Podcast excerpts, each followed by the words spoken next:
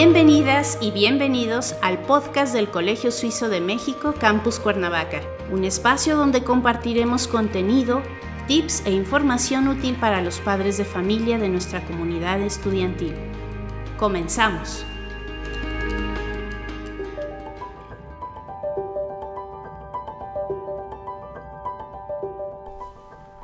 Hola, ¿qué tal? Buen día. Me da mucho gusto saludar a la comunidad de padres de familia, de profesores y comunidad en general que sigue este podcast.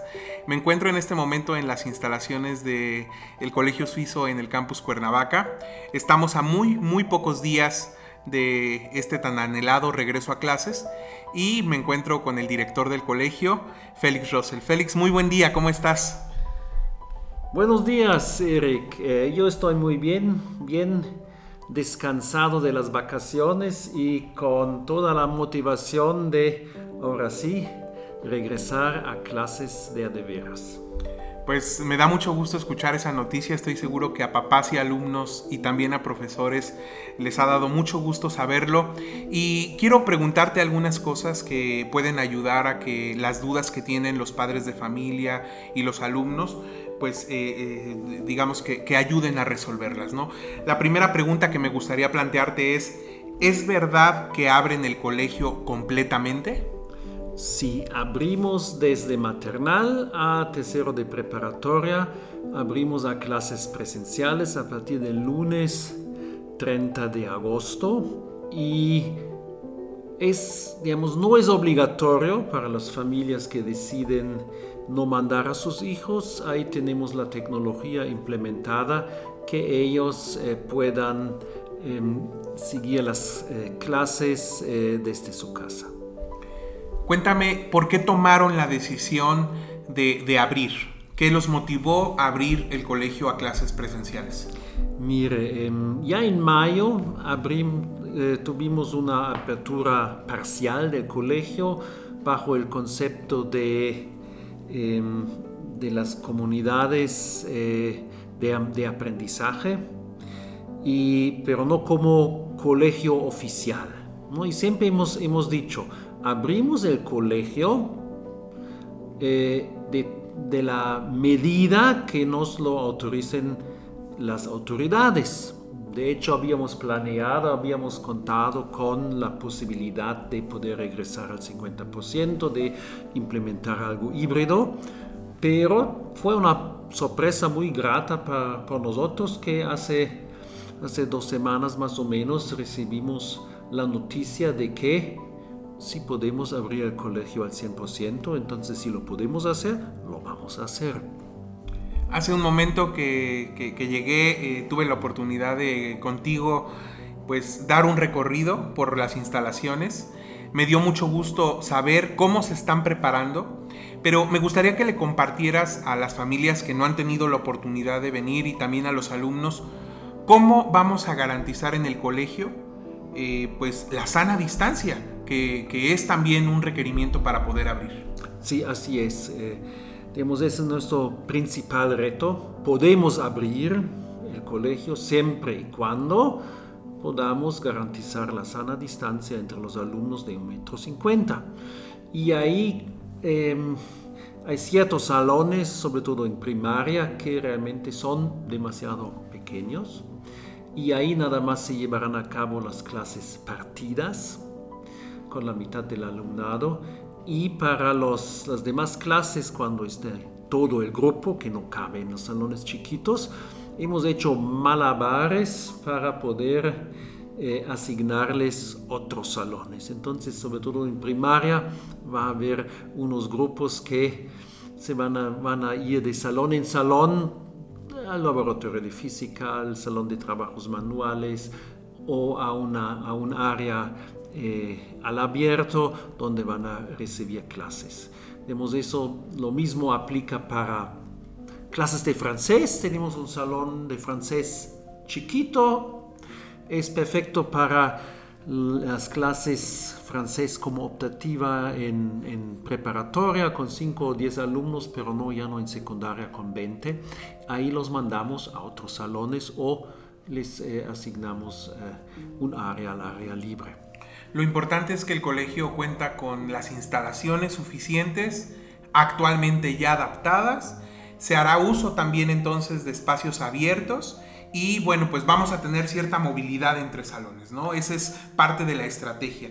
Y hablamos de la sana distancia no como la única medida, sino como una de las, de, las mejores medidas para prevenir contagios, además de las otras medidas que tenemos. ¿Puedes compartir brevemente cuáles son las otras medidas que tenemos de prevención?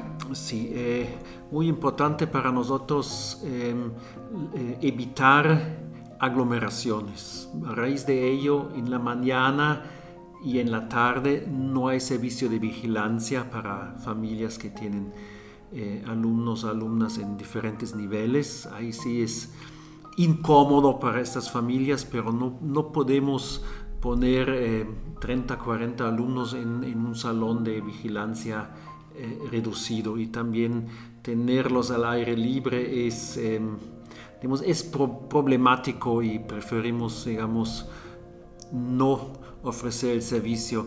Lo mismo vale para la cafetería, no queremos colas de niños en los recreos, no hay servicio de cafetería, avisamos a los papás, por favor, manden a sus hijos, a sus hijas con un lunch ya eh, sano, con mucha fruta o verdura, como sea.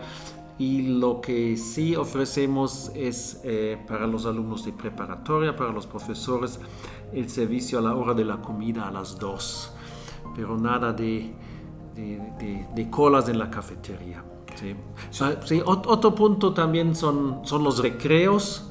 Ahí vamos a tener separado el área de, primaria, el área de secundaria, el área de prepa para que no se mezclen. Y ah, bueno, además digo, por no obviarlo, contamos con todos los filtros para el ingreso, ah, control de temperatura. Eh, eh, me pude percatar que hay prácticamente muchas estaciones para poder sanitizar, eh, para poder hacer uso de gel antibacterial, en los baños para lavarse las manos frecuentemente. Pero bueno, recordar que la prevención siempre va a iniciar también desde, desde casa y continúa en el colegio. Sí, ahí digamos en el, en el colegio ponemos todo lo nuestro, todo lo que está a nuestro alcance. Estas medidas eh, que, que, mencionaste, em, en cada salón afuera y adentro hay eh, dispensores de gel. Por ejemplo, eh, los profesores los invitan a los, a los alumnos a lavarse las manos con frecuencia, etcétera, se tematiza también. Y ya lo vimos en mayo durante la apertura parcial que no es problema también que se quiten las, eh, las mascarillas. Casi no hay, no hay esto. Los alumnos ya están muy acostumbrados a ir con la mascarilla. De manera que yo digo que de parte del colegio es seguro. Muy bien, pues estoy seguro que, que, que si todos actuamos de forma responsable, este regreso a clases será muy exitoso. Regresando al tema, al tema del regreso a clases. ¿Qué pasa con aquellas familias que por voluntad, por decisión, eh, pues optan por no mandar a sus hijos en este momento a clases presenciales? Mire, em, todos nuestros salones eh, están equipados con una tecnología, se llama Studio, son unas cámaras que, graban lo que pasa en, en los salones y se puede eh, accesar desde casa. Entonces, antes del regreso a clases, eh, todos los papás de todos los grupos van a recibir eh, un, un, correo, una información con, con las ligas donde conectarse, con cuál profesor a cuál clase. Muy bien. Y bueno, pues por último, antes de concluir esta entrevista, me gustaría preguntarte, desde tu punto de vista, ¿cuáles serán los desafíos más importantes en este regreso a clases y cómo piensa el Colegio Suizo Campus Cuernavaca afrontar estos desafíos? Bueno, el, desafío sobre todo va a ser del lado psicológico, del lado emocional. Tenemos alumnos, alumnas que un año y medio no han salido de casa y ahí con el apoyo de nuestro eh, servicio psicológico eh, pedagógico, parte de, de, nuestra psicóloga y con el apoyo del profesorado, sobre todo de los titulares, vamos a trabajar sobre de esto. Sí, esto es, digamos, yo lo veo lo más, eh, eh, digamos, el, el desafío más grande que los alumnos, sobre todo los más chiquitos, tienen que volver a aprender a, eh, a convivir. El, el, otro punto es, es lo académico. Eh, hay ciertos, eh, ciertos grupos, sobre todo de los, pensamos en los más chiquitos, ¿no? donde sí hay, no podemos negar que ha habido un, digamos, un cierto rezago eh, académico. Pensemos en, en, los alumnos que el año pasado se alfabetizaron, que aprendieron a escribir. No es lo mismo en la escuela que en, en una videoconferencia. Entonces, ahí, en, sobre todo para los más chiquitos, ahí tenemos implementados ahí sus horas de regularización más temprano en la mañana. A mí me da mucho gusto escuchar que, que, que esta parte emocional eh, de convivencia aunado a lo, a lo académico y pedagógico son las prioridades en este momento. Y no me gustaría también dejar de mencionar que me consta, he visto a muchos profesores, a casi, yo creo que todo, al 100% de los profesores capacitándose eh, aprendiendo nuevas estrategias de enseñanza-aprendizaje y sobre todo preparándose también para esta, para esta nueva realidad del regreso a clases. Félix, te agradezco mucho esta entrevista. Me gustaría saber si quieres agregar algo más. Sí, tal vez eh, el último punto que mencionaste. Esta semana eh, está todo el profesorado, unos 40 profesores, profesoras, diario de 8 de la mañana a 3 de la tarde aquí eh, capacitándose en el uso de la tecnología, en eh, cuestiones académicas, en preparación de clases. Aquí eh, estamos eh, trabajando porque queremos eh, realmente que el 30 todo funcione de maravilla.